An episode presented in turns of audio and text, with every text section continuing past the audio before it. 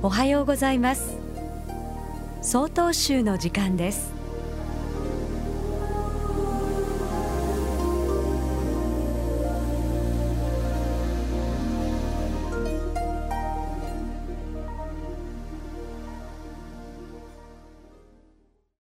おはようございます。北広島市龍泉寺清水上優です。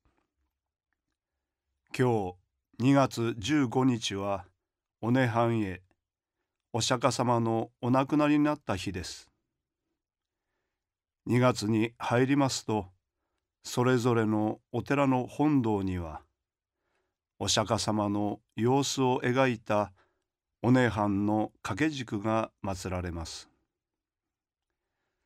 頭を北に顔を西に向けて右脇を下にして横たわっています。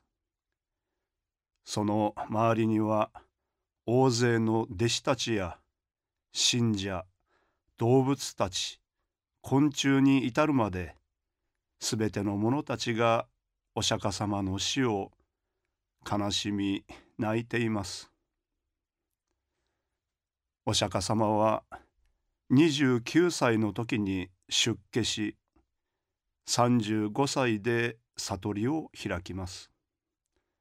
その後45年の長きにわたり布教伝道の旅を続けられました。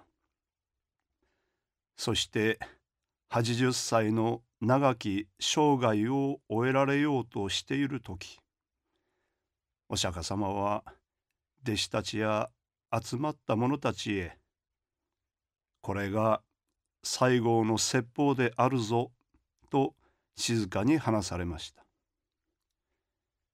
弟子たちよいたずらに悲しんではならない。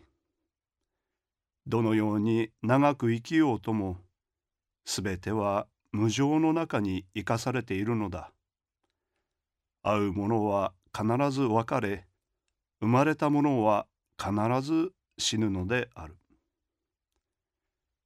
私が説いてきたみんなが幸せとなる教えと自分を信じて正しい行いを精進して行きなさいと諭されました。私たちは偉大なるお釈迦様の最後のお言葉に寄り添って今日を精一杯に生きていきましょう。ただいまのお話は北広島市龍泉寺清水上優さんでした。この番組に対するご意見ご感想をお寄せください。郵便番号064-0807札幌市中央区南七条西4丁目。曹洞州北海道管区強化センター。曹洞州の時間係まで。お便りお待ちしております。これで曹洞州の時間を終わります。